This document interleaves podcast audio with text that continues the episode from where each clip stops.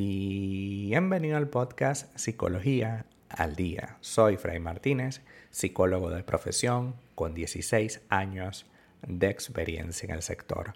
Como pudiste ver en el título de este episodio, hoy vamos a hablar un poco acerca de por qué siempre estoy molesta o molesto con mi pareja. Sin duda que estar molesto todo el tiempo con la persona tan especial como lo es una, una pareja es sin duda algo caótico que no queremos vivir. Sin embargo, ¿cuántas veces no nos pasa que estamos todo el tiempo como molestos, como incómodos y no sabemos por qué? Hoy te voy a dar algunas pistas del por qué está ocurriendo eso y lo que deberías hacer al respecto. El primero es que seguramente hay muchos asuntos sin resolver. ¿Dónde vamos a pasar el verano? ¿Por qué me dijiste eso aquel día? Yo quería que me llevaras a un sitio y me menospreciaste. Me pegaste un grito en alguna oportunidad delante de tu familia. No quiero a tu familia, pero no hemos resuelto que vamos a hacer los fines de semana que tú quieres pasar todo el tiempo con tu familia. Me engañaste. Me fuiste infiel. Problemas infinitos, ¿no?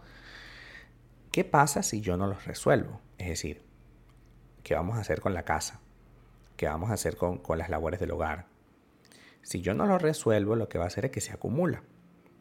Entonces, cuando ocurre una pequeña cosa, en lugar de hablar de esa pequeña cosa, hay una rabia interna que va a hacer que tú saltes, ¿no? Y que tú digas N cantidad de groserías o N cantidad de cosas con mucha energía, con mucha fuerza. Y obviamente la otra persona va a decir, bueno, pero ¿qué te pasa si era una tontería? Claro, pero lo que hay detrás de esa tontería es asuntos sin resolver. Por eso probablemente estás molesta todo el tiempo con tu pareja. Otro que puede pasar es que la relación no funciona. Bien sea por rutina, por monotonía, por las mismas heridas que tiene, por el motivo que sea, la relación no está funcionando. Y si la relación no está funcionando, entonces, ¿qué podemos hacer? Tenemos que terminar la relación, ir a terapia, trabajar en la relación. Tenemos que tomar una decisión. A veces estamos molestos porque la relación no está funcionando, pero en lugar de hacer algo por salvarla o por terminarla, nos quedamos en una especie de limbo, en una especie de, de angustia constante, y al final del día eso a quien perjudica siempre va a ser a ti. ¿De qué te sirve estar todo el día quejándote por todo, hablando de lo mal que te sientes con la rutina y la monotonía si no hacen nada al respecto? ¿De qué te sirve quejarte por todo, por aquellos asuntos sin resolver, si no haces nada al respecto? Entonces no está funcionando. Y si no está funcionando, ¿por qué seguimos ahí? Es que es una pregunta muy lógica, pero ¿cuánto cuesta responderla? Porque sigo una relación que no siento que me funciona, que no siento que me valoran, que no siento que me quieren. ¿Por plata? ¿Por no querer soltar a la persona porque no me quiero quedar sola o solo? Esa no debería ser la fórmula para tener pareja, ¿no? Bueno, tengo a él para evitar estar sola. Esa no puede ser la fórmula. Esa no puede ser la fórmula.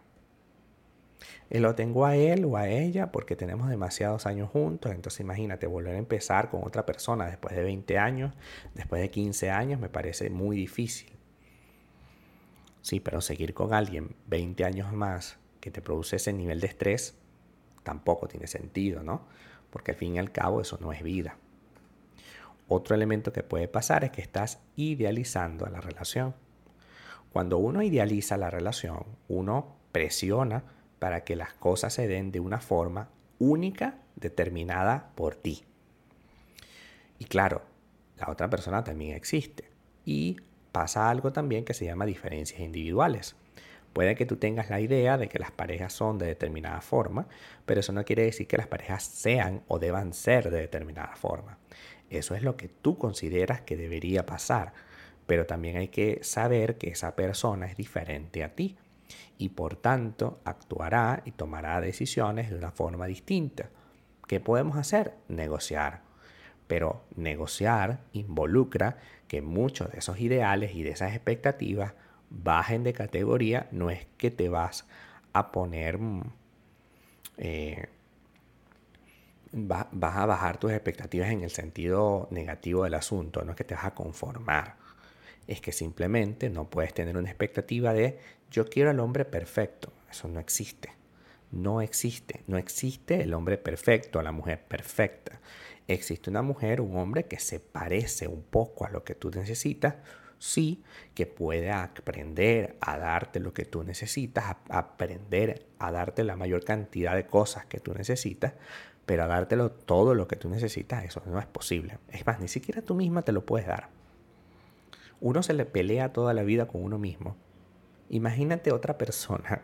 Es más difícil, porque, porque es más difícil complacer a otros, aunque es lo único que queremos a veces.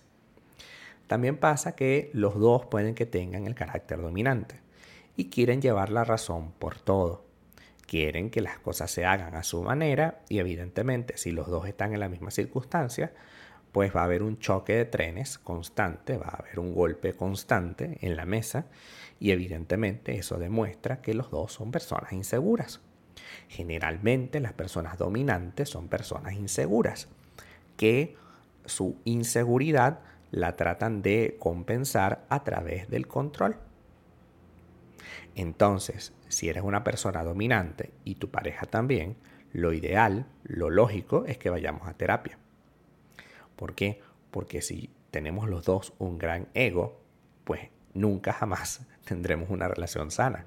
Siempre estaremos en una constante pelea, una constante discusión, hasta que nunca nos pongamos de acuerdo porque es que las cosas tienen que ser de mi forma o no se hace. Y finalmente, frustración personal.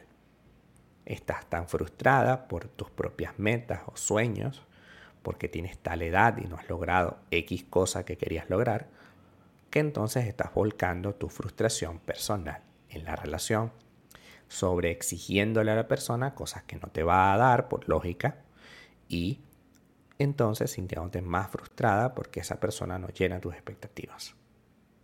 Como te das cuenta, la frustración personal tiene que resolverse en personal. No puede ser que tu pareja la, la tenga que resolver. Por tanto, si tienes frustración, si tienes heridas del pasado abiertas, si tienes problemas con el ser dominante, si tienes idealización de la relación, pues por supuesto que vas a estar molesta todo el tiempo. Pero eso no quiere decir que tu relación esté mal. A veces tu relación está bien y la que estás mal eres tú. Hasta acá nuestro episodio del día de hoy. Muchísimas gracias por quedarte aquí hasta el final. Si quieres saber más sobre mi contenido, www.fraymartinez.com. Para consultas online, www.fraymartinez.com y también sígueme en mi Instagram, arroba fraymartinez20. Muchísimas gracias y hasta el próximo episodio.